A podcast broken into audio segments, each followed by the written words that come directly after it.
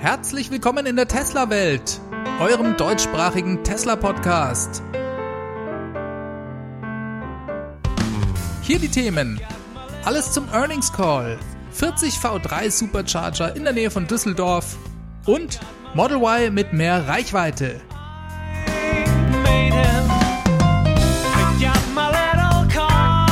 Mein Name ist David und dies ist die Folge 102.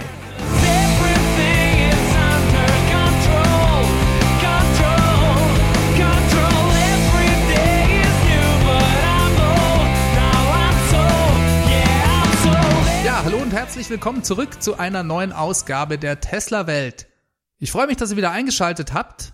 Diese Woche habe ich eine Earnings Call Folge für euch. Was ist das? Die meisten von euch kennen das schon. Tesla ist ja ein börsennotiertes Unternehmen. Daher sind sie verpflichtet, finanzielle Ergebnisse nach jedem Quartal zu veröffentlichen. Dazu gibt's dann von der Investors Relations Abteilung bei Tesla jedes Mal einen sogenannten Brief an die Anleger in PDF-Form und dieser Brief wird im Anschluss bei einem ein- bis zweistündigen Telefonat zwischen der Tesla Führungsriege und einigen Börsenanalysten besprochen. Zu Beginn des Calls werden von Tesla die wichtigsten Punkte des Briefes zusammengefasst und in der Folge gibt es eine Frage- und Antwort-Session. Bevor wir uns aber in den Earnings Call stürzen, will ich euch gerne über eine aktuelle Nachricht berichten, die mich diese Woche schwer begeistert hat. Und zwar gibt es eine super Nachricht aus Hilden in der Nähe von Düsseldorf.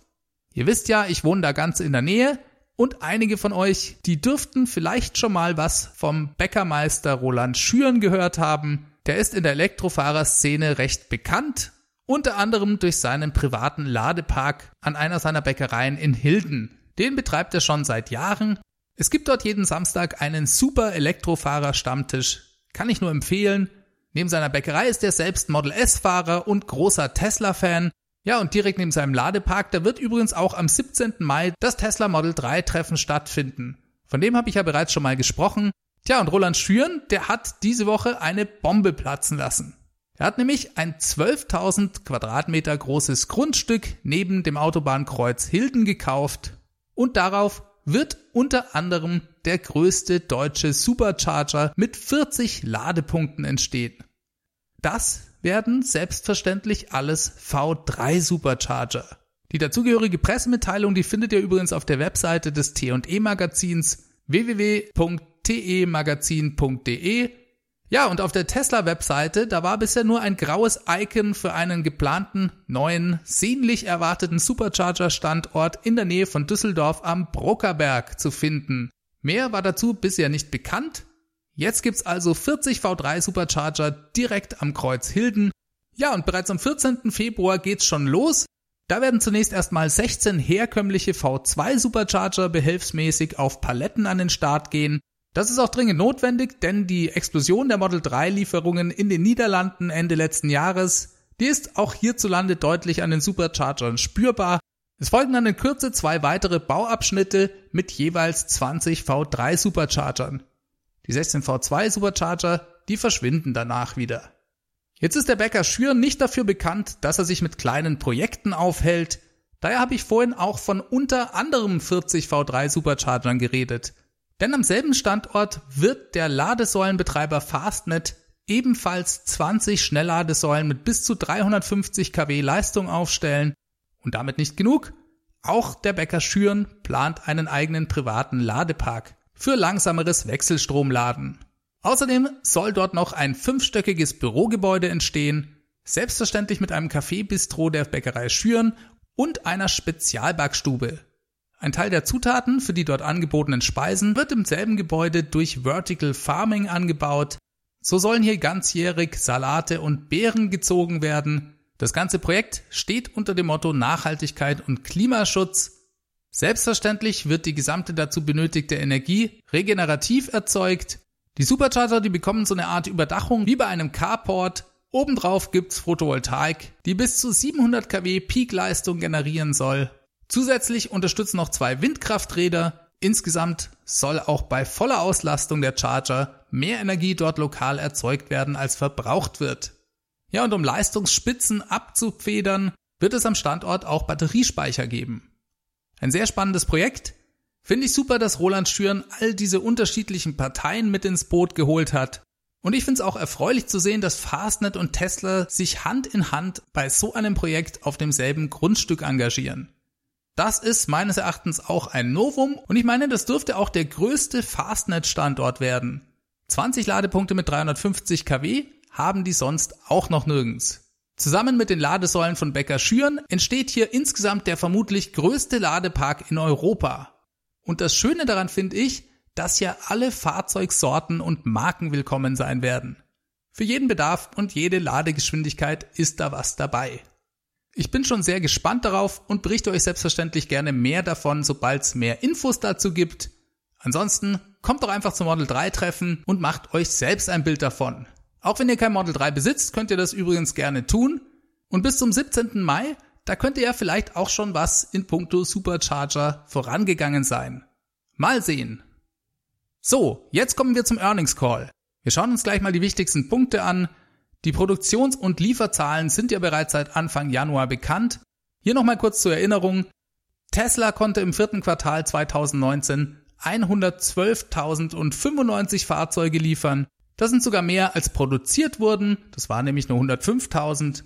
Das heißt, Tesla hat im Prinzip sein gesamtes Inventar abverkauft.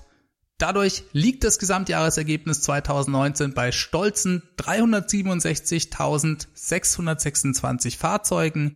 Ein neuer Rekord und 50 Prozent mehr als 2018. Ein rasantes Wachstum und Tesla plant auch in Zukunft weiter mit ungefähr 50 Prozent jährlich zu wachsen. Das sagte Elon später im Earnings Call. Kommen wir wieder aufs vierte Quartal zurück. Tesla konnte 92.620 Model 3 an Kunden liefern. Positiv überrascht hat auch die Zahl von 19.445 Model S und X. Da hat sich die Nachfrage etwas erholt. Die war ja vor allem zu Beginn des letzten Jahres sehr, sehr schwach. Eine gute Voraussetzung, um ein solides finanzielles Ergebnis zu liefern. Das hat Tesla auch getan. Die Erwartungen der Börse wurden übertroffen die Börse rechnete zwar mit einem Gewinn, Tesla war aber noch besser als allgemein erwartet. Ja, was bedeutet das in Zahlen? Tesla hat einen Nettogewinn von 105 Millionen Dollar ausweisen können. Das sogenannte GAAP-Betriebsergebnis, das liegt sogar bei 359 Millionen Dollar bei einer operativen Marge von 4,9 Prozent im vierten Quartal. Also, Tesla ist genauso wie im Q3 wieder profitabel und es liegt auch nicht, wie so oft unterstellt, am Handel mit CO2-Zertifikaten oder dem kalifornischen Pendant dazu, den ZEV-Credits. Die Einnahmen daraus lagen nämlich deutlich unter dem erzielten Gewinn. Neben der Profitabilität ist fast noch wichtiger, wie viel Cash Tesla im Quartal generieren konnte. Denn das entscheidet ja darüber, wie handlungsfähig das Unternehmen ist. Hier konnte Tesla mit einer Milliarde Dollar freiem Cashflow glänzen. Freier Cashflow, so heißt das deswegen, weil hier bereits die Investitionen, die Tesla in die Entwicklung, Fabriken oder das Supercharger-Netzwerk steckt, vom operativen Cashflow abgezogen wurde. Dadurch erhöhte Tesla seine Finanzreserven auf 6,3 Milliarden Dollar. Damit ist also so viel Geld wie noch nie zuvor in der Kriegskasse.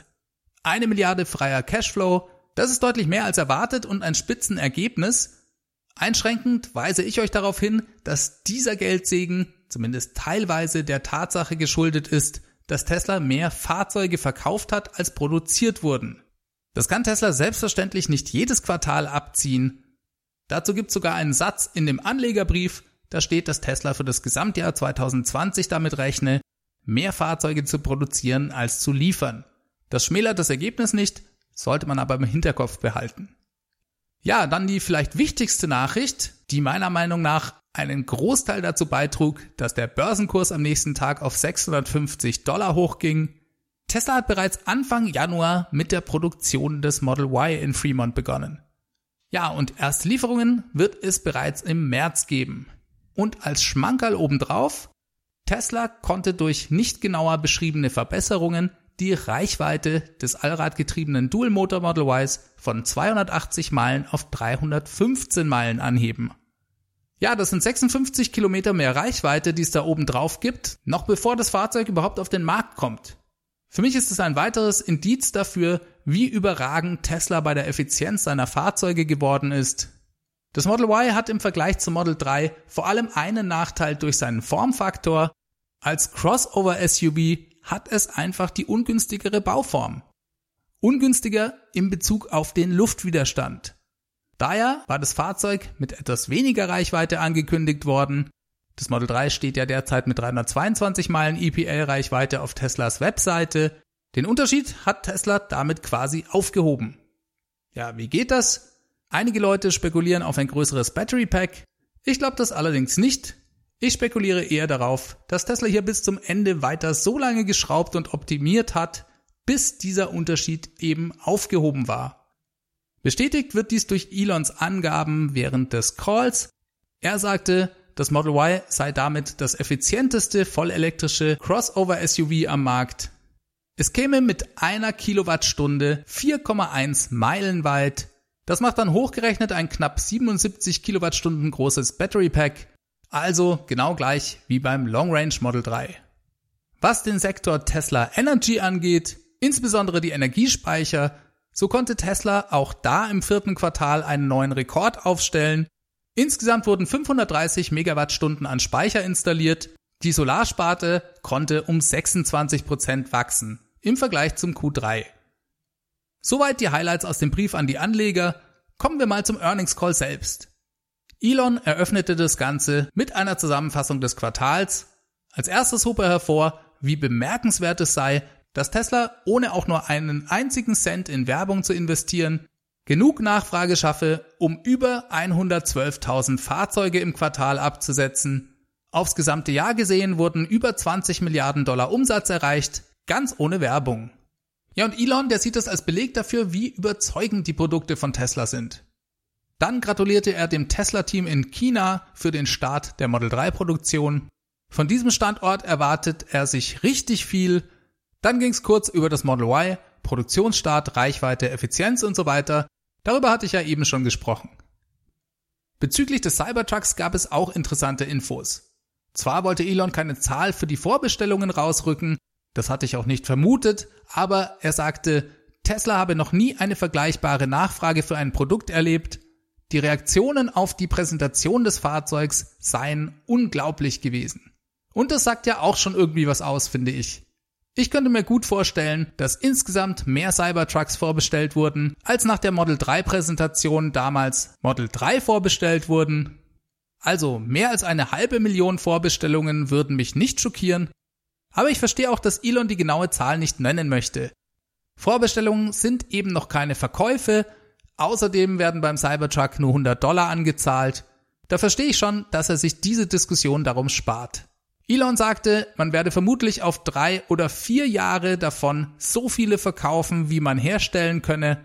Die Leute könnten auch noch gar nicht richtig nachvollziehen, wie gut das Produkt wirklich sein werde, weil ihnen dazu noch einige Informationen fehlen, die Tesla noch gar nicht veröffentlicht hat. Der Cybertruck wird laut Elon das beste Fahrzeug von Tesla. Zum Schluss bedankte er sich dann nochmal beim gesamten Team für die unglaubliche Arbeit. Er sagte, Tesla baue jetzt tausendmal mehr Fahrzeuge als noch vor zehn Jahren. Das stimmt. 2010 gab es nur den ersten Roadster mit wenigen hundert Stück. Weiter meinte er dann, mit all den spannenden Produkten, die man in der Pipeline habe, sei die Aussicht auf die nächsten zehn Jahre für ihn sehr aufregend. Kommen wir zum Frage- und Antwortteil. Das ist für mich eigentlich der spannende Teil des Earnings Calls. Inzwischen hat es sich so eingebürgert, dass Tesla zu Beginn Fragen von sogenannten Kleinanlegern entgegennimmt, diese werden über die Plattform say.com im Vorfeld gesammelt. Jeder, der Tesla-Aktien besitzt, selbst wenn es nur eine ist, der kann dort Fragen vorschlagen. Diese werden dann von allen registrierten Anlegern aus der Community per Abstimmung hoch oder runter gewotet, wobei jede Aktie eine Stimme hat.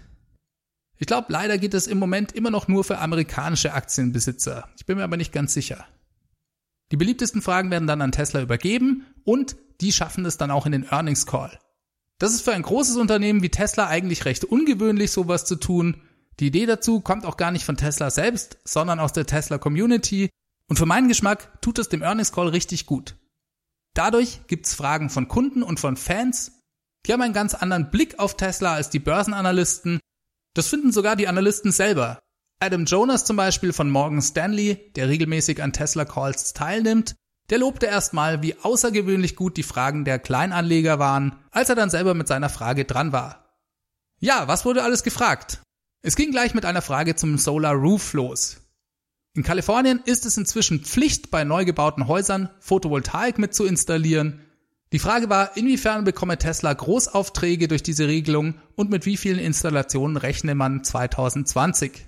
Elon sagte, es sei schwierig, eine genaue Zahl zu nennen. Man stehe ja noch am Anfang. Das Wachstum sei aber bereits exponentiell und die Nachfrage sehr groß. Daher arbeitet Tesla auch mit externen Solarinstallateuren zusammen.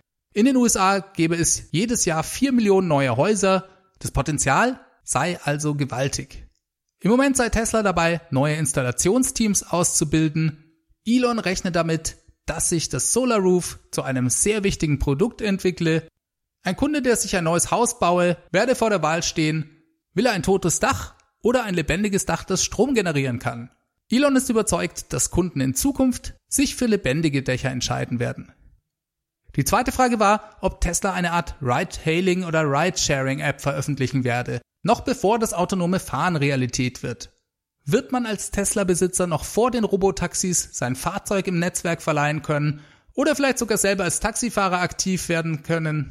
Elon sagte dazu, ja, das mache durchaus Sinn, allerdings nannte er keinen bestimmten Zeitpunkt dafür. Des Weiteren wurde gefragt, ob die Teilnahme an einem Ridesharing auch durch die Tesla eigene Fahrzeugversicherung abgedeckt sei. Auch das werde der Fall sein, wenn das Ganze spruchreif wird.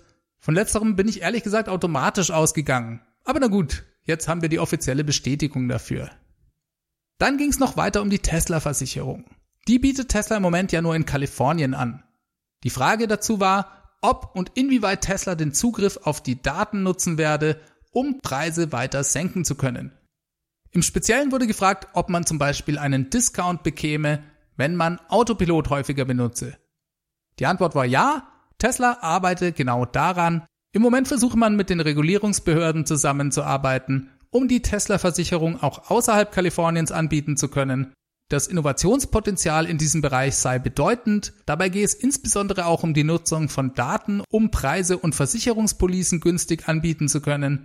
Die derzeit aktivierten Sicherheitsfeatures der Fahrzeuge seien bereits eingepreist. Soweit die Antwort von Zach Kirkhorn, das ist der CFO von Tesla. Dann grätschte ihm aber Elon nochmal rein und sagte, dass er sich eine Option, bei der die vermehrte Nutzung von Autopilot finanziell belohnt werde, auf jeden Fall vorstellen könnte. Tesla habe hier einen fundamentalen Informationsvorteil, man erhalte in Echtzeit Infos von den Autos und Feedback, wie gefahren werde, er denke deswegen, dass die Tesla-Versicherung in Zukunft ein bedeutendes Produkt bei Tesla sein werde.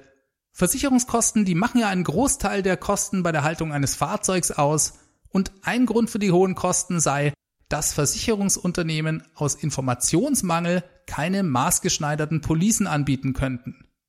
Dann ging es um FSD, also um Full Self Driving oder das autonome Fahren. Elon habe ja die sogenannte Feature Complete Version für FSD bis Ende 2019 versprochen gehabt. Die Frage lautete, wann könne man damit rechnen? Elon wies darauf hin, dass er, um genau zu sein, immer nur gesagt habe, er hoffe bis Ende 2019 eine Feature Complete Version der Software veröffentlichen zu können. Tesla sei auch nah dran. Was bedeutet Feature Complete? Das bedeutet eigentlich nur, dass eine gewisse Chance bestehe, dass das Auto zum Beispiel den Weg von zu Hause zur Arbeit ohne ein Eingreifen des Fahrers meistere. Es bedeutet auf keinen Fall, dass dies bei Release der Software schon gut funktioniere. Man müsste das eher so sehen, dass Tesla diese Feature-Complete-Version veröffentliche, wenn die Wahrscheinlichkeit, dass es überhaupt klappt, etwas über Null liege. Elon ist also mit dem Erwartungen schüren hier sehr, sehr vorsichtig. Er sagte weiter, bei dem Thema Autopilot-Software da sei bei der Betrachtung von außen oft nicht eindeutig zu erkennen, wie viel Arbeit und Energie eigentlich in die Entwicklung fließe. Das Tesla AI-Team habe große Fortschritte gemacht, Autopilot auf eine gute Basis zu stellen. So langsam beginne man auch die Vorteile des neuen FSD-Computers voll auszuschöpfen. Ein besonders wichtiger Punkt dabei sei zum Beispiel die Videoauswertung. Hier geht es im Speziellen um das sogenannte Labeling. Das ist das Kennzeichnen von bestimmten Dingen in einem Bild, zum Beispiel das ist ein Hund, das ist eine Katze, das ist ein Fußgänger, dass das System lernen und dann trainieren muss. Das erfolge inzwischen mit allen acht Kameras gleichzeitig. Das System sei dadurch inzwischen, was das Labeling angeht, um Faktor 3 effizienter als vorher. Ein wichtiger Meilenstein. Das AI-Team habe vor allem in diesem Punkt große Fortschritte gemacht. Es passiert also sehr viel im Hintergrund, was für den Endkunden noch nicht immer unbedingt sichtbar ist. Das System erkennt inzwischen ja seine Umgebung, das heißt, die grundlegenden Elemente für eine Feature-Complete-Version sind bereits heute in der aktuellen Software integriert. Im Hintergrund werden die Videodaten ausgewertet, das System wird kontinuierlich damit trainiert. Es geht jetzt darum, das System sicherer zu machen. Bis zum Rollout an erste Kunden werden laut Elon vermutlich noch einige Monate vergehen. Dann kamen Fragen von institutionellen Anlegern, ebenfalls durch die Plattform Say.com. Die wollten zunächst genaueres zur Kostenentwicklung und damit langfristig gesehen Details zur Marge auf chinesisch Model 3 aus dem Werk in Shanghai wissen. Diese Frage beantwortete Zach Kirkhorn. Der war da sehr vorsichtig und sagte, na ja, einerseits spare sich Tesla selbstverständlich Kosten durch geringere Löhne in China, den Einkauf bei lokalen Zulieferern, dem Wegfall von Transport- und Importzöllen, aber man plane auch, das Model 3 in China zu einem günstigeren Preis anzubieten als in den USA. Daher werde die Marge langfristig sich nicht groß von der Marge der in Kalifornien hergestellten Fahrzeuge unterscheiden. Elon sagte dann später noch dazu, was die Marge in Zukunft in die Höhe treiben werde, sei die Software in den Fahrzeugen. Und zwar vor allem das Paket FSD, also Full Self-Driving. Ob Leute dieses Paket kaufen oder nicht, bestimme maßgeblich über die Höhe der erzielten Marge und das ist, glaube ich, ein ganz essentieller Punkt. Tesla-Fahrzeuge werden in Zukunft durch die Software immer attraktiver, aber auch die Software wird immer attraktiver. Dadurch werden immer mehr Leute nachträglich Full Self-Driving kaufen. Elon sagte, dass zum Beispiel die FSD-Funktionen in China noch überhaupt nicht so gut entwickelt seien wie in den USA. In der Folge nehmen heute die meisten Chinesen kein Full Self-Driving beim Kauf ihres Fahrzeugs. Das wird sich in Zukunft dramatisch ändern und das ist für mich persönlich auch ein fundamentaler Unterschied zu anderen Automobilherstellern, nämlich dass Tesla die Möglichkeit hat, durch Software-Updates nachträglich die Marge auf die Fahrzeuge zu verbessern. Das funktioniert selbstverständlich auch durch Leistungsupdates, wie wir das kürzlich gesehen haben, oder in Zukunft auch durch einen denkbaren App Store und zusätzliche Dienste im Fahrzeug. Diesen Punkt finde ich extrem spannend und ich habe den Eindruck, dass die klassischen Automobilhersteller dem im Moment überhaupt nichts entgegenzusetzen haben. Kommen wir zum nächsten Thema. Da sagte Elon, es gebe für Tesla einen fundamentalen Vorteil, Fahrzeuge lokal, zumindest auf demselben Kontinent herzustellen. Was meint er genau damit? Ich versuche euch das mal zu erklären. Einerseits sicherlich meint er die Kosten und das Wegfallen des logistischen Aufwands für den weltweiten Transport. Ein wichtiger Punkt ist aber auch die Komplexität bei der Produktion selbst. Für jede Region gibt es ja andere regulatorische Bestimmungen. Auf dem Papier produziert man in Fremont nur ein Model 3. In der Praxis gibt es aber fünf oder sechs verschiedene Varianten davon, die letztendlich alle aus demselben Werk kommen. Die chinesischen Modelle, die haben nicht denselben Ladeport wie die europäischen oder auch die amerikanischen Model 3. Für Europa braucht es aus regulatorischen Gründen andere Nebelscheinwerfer. Dafür gibt's wiederum keine Knie-Airbags. Das sind alles Dinge, die verkomplizieren den Produktionsprozess. So, der wichtigste Punkt hängt allerdings mit Geld zusammen. Denn Tesla erhält ja für jedes Fahrzeug erst dann Geld, wenn es an den Kunden geliefert wurde. Ist ein Fahrzeug wochenlang mit dem Schiff unterwegs, sieht Tesla dafür keinen Pfennig, muss aber unter Umständen bereits seine Zulieferer für die Teile bezahlen. Im Idealfall liefert Tesla ein Fahrzeug also aus, noch bevor die Zulieferer bezahlt werden. Dann bedeuten mehr produzierte Fahrzeuge direkt mehr Cashflow. Produziert Tesla hingegen Fahrzeuge, die wochenlang zum Kunden auf Schiffen unterwegs sind, dann leidet der Kontostand darunter. Und dann kommt noch hinzu, dass dieses System zu den von Tesla bisher praktizierten Liefermarathons am Ende jedes Quartals führt. Denn der lange Weg zum Kunden hat auch zur Folge, dass Tesla im Moment in den ersten sechs Wochen eines Quartals zuerst alle international zu liefernden Fahrzeuge produziert und verschifft. Es geht darum, diese bis Ende des Quartals zum Kunden zu bringen. Im Anschluss daran werden die Fahrzeuge für die Ostküste der USA produziert und erst ganz am Schluss Fahrzeuge für die Westküste. Das hat zur Folge, dass Tesla in den ersten zwei Dritteln des Quartals überhaupt kein Geld reinbekommt. Sämtliche Lieferungen konzentrieren sich auf das Ende des Quartals und das weltweit. Das stellt eine enorme Belastung für alle Mitarbeiter und die ganze Struktur von Tesla dar. Diesen Wahnsinn macht Tesla schon eine ganze Weile mit, jedes Quartal aufs Neue. Und diese Welle kann nur durch lokale Produktion, auf den verschiedenen Kontinenten durchbrochen werden. Diesen Knoten werden die Gigafactories in Shanghai und Brandenburg langfristig hoffentlich durchschlagen. Der Effekt wird ein besserer Geldfluss, aber auch, und das ist vermutlich noch wichtiger, weniger Stress für das gesamte Unternehmen und jeden einzelnen Mitarbeiter sein. Da stelle ich jetzt mal die Frage in den Raum, ob wir hier in Europa überhaupt was vom Model Y sehen werden, bevor die Gigafactory in Berlin steht. Zach Kirkhorn, der sagte dazu einen sehr interessanten Satz, man müsse die Model Y-Produktion tatsächlich in einem Zeitrahmen von 18 bis 24 Monaten begreifen. Diese gehe so richtig los, wenn man die Fahrzeuge in Europa und China vor Ort herstellen werde. Auch das verstehe ich als Hinweis darauf, dass Tesla vielleicht gar nicht plant, die Fahrzeuge vorher international zu verschiffen.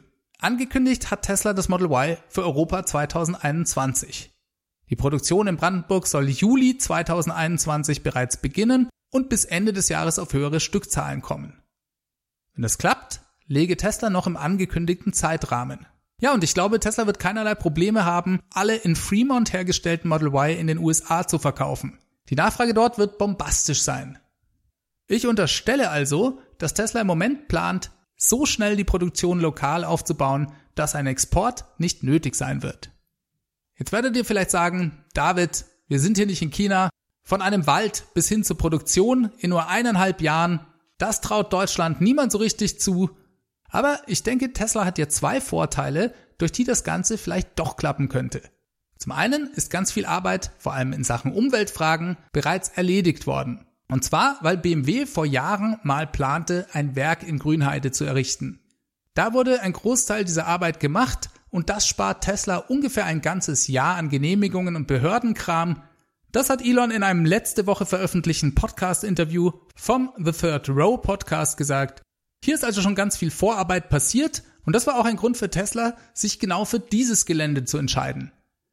Der zweite Punkt, darauf hat mich ein Freund von mir gebracht. Das ist die Frage, ob nicht Tesla Grohmann beim Bau der Model Y Produktionslinie eine entscheidende und beschleunigende Rolle spielen könnte. Ihr wisst schon, Grohmann, das ist dieser Spezialist für Produktionsanlagen, den Tesla vor ein paar Jahren gekauft hat. Tesla Grohmann sitzt unweit von Köln und ist für den Bau zumindest eines Teils der Produktionsanlagen zur Herstellung des Model Y verantwortlich. Naja, und vielleicht können die ja bereits an einer Model Y Produktionslinie arbeiten oder diese vorbereiten noch bevor überhaupt Gebäude in Grünheide stehen.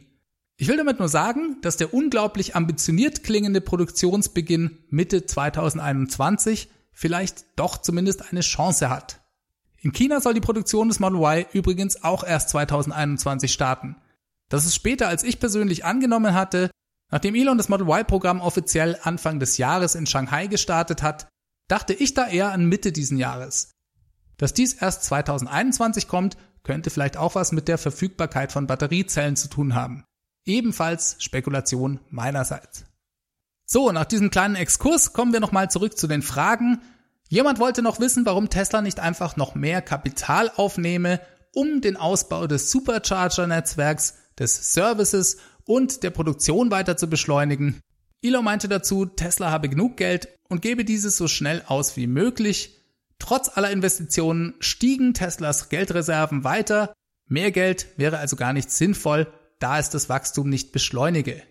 Auf den Vorschlag eines Analysten, Tesla könne doch noch ein paar Firmen kaufen, um die Entwicklung von zum Beispiel FSD zu beschleunigen, meinte Elon nur, ja, welche denn? Er sei für Vorschläge gerne offen. So, und dann kam noch direkt eine Frage, die wir uns bereits in der letzten Folge gestellt haben. Wird Tesla irgendwann für Model S und X doch noch auf die 2170er Zellen umsteigen?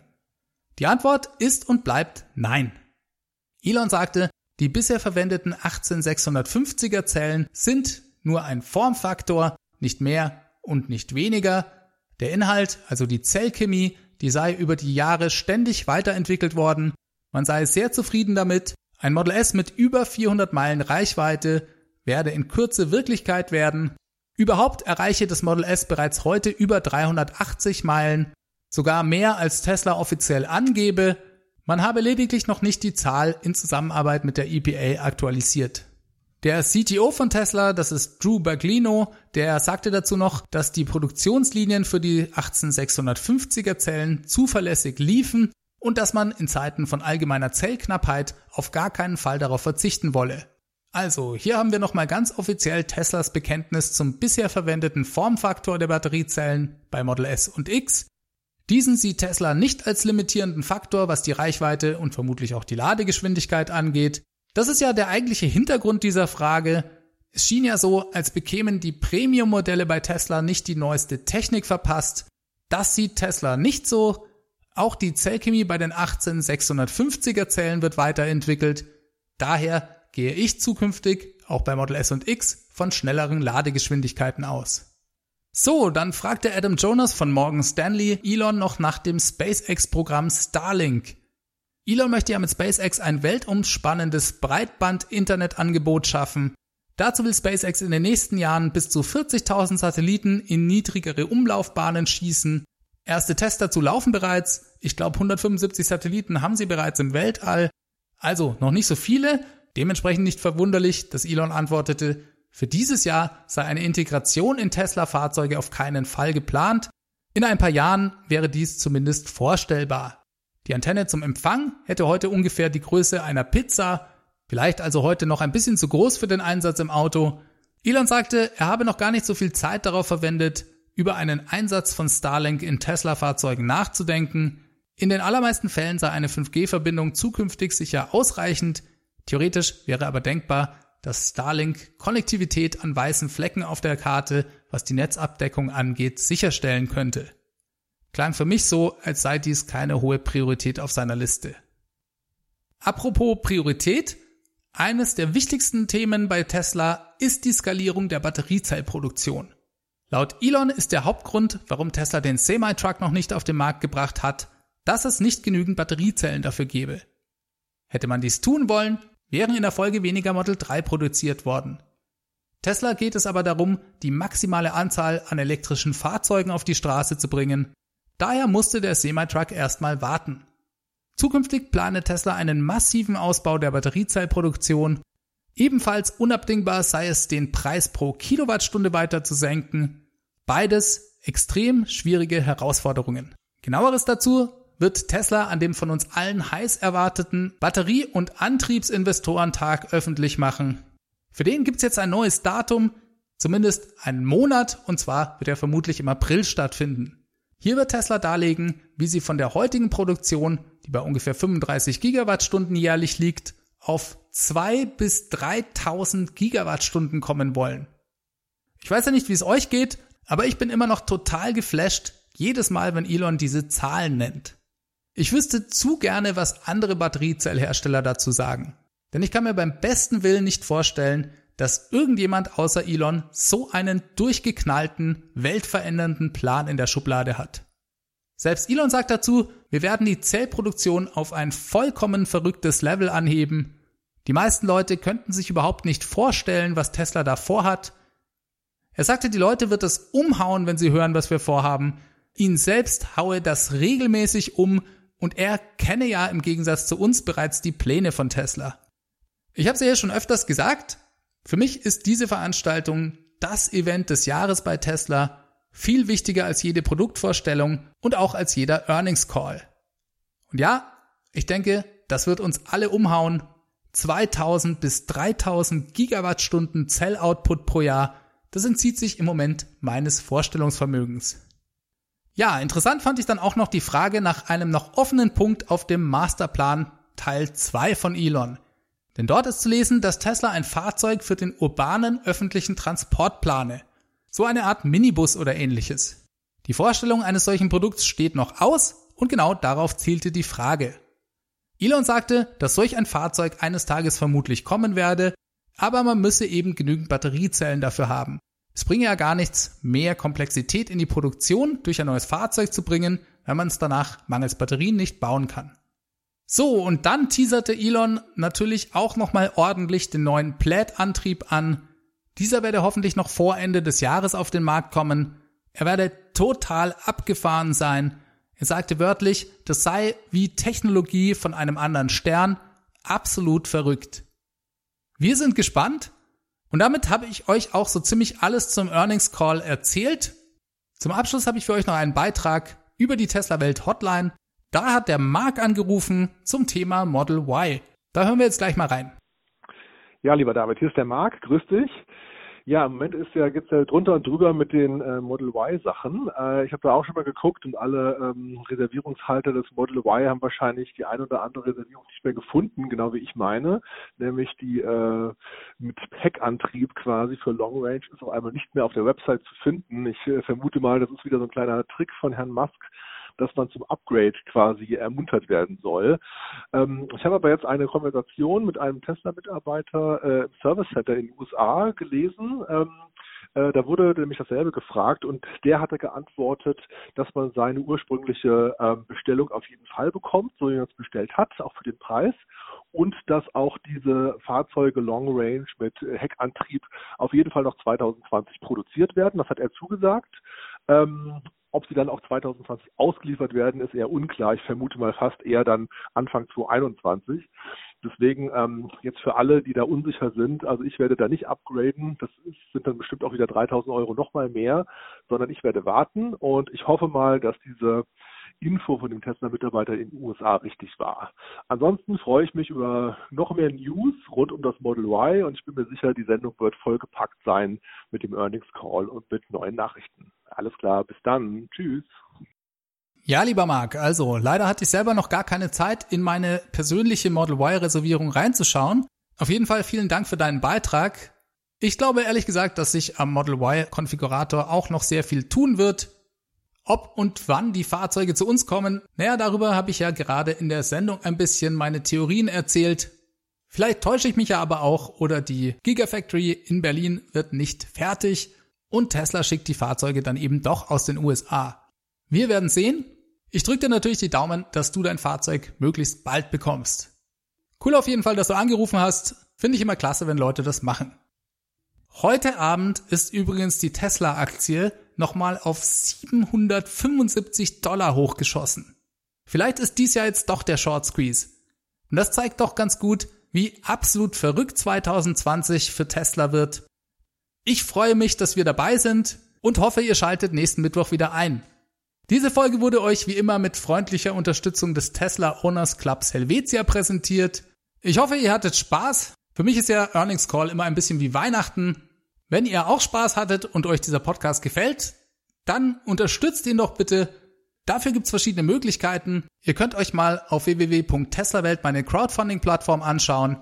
Alternativ freue ich mich auch über Bewertungen in eurer Podcast-App auf Apple Podcast oder iTunes. Schreibt mir da am besten eine kurze Bewertung. Das lese ich mir immer sehr gern durch und das pusht auch den Podcast. Dadurch wird er leichter gefunden. Wenn ihr plant, euch einen Tesla zu kaufen, dann könnt ihr auch gerne meinen Referral Code benutzen. Der Link dazu ist ts.la slash david 63148. E-Mails schickt ihr mir wie immer an feedback at teslawelt.de. Ich freue mich auch sehr darüber, wenn ihr mich anruft. Dafür gibt's die Tesla Welt Hotline.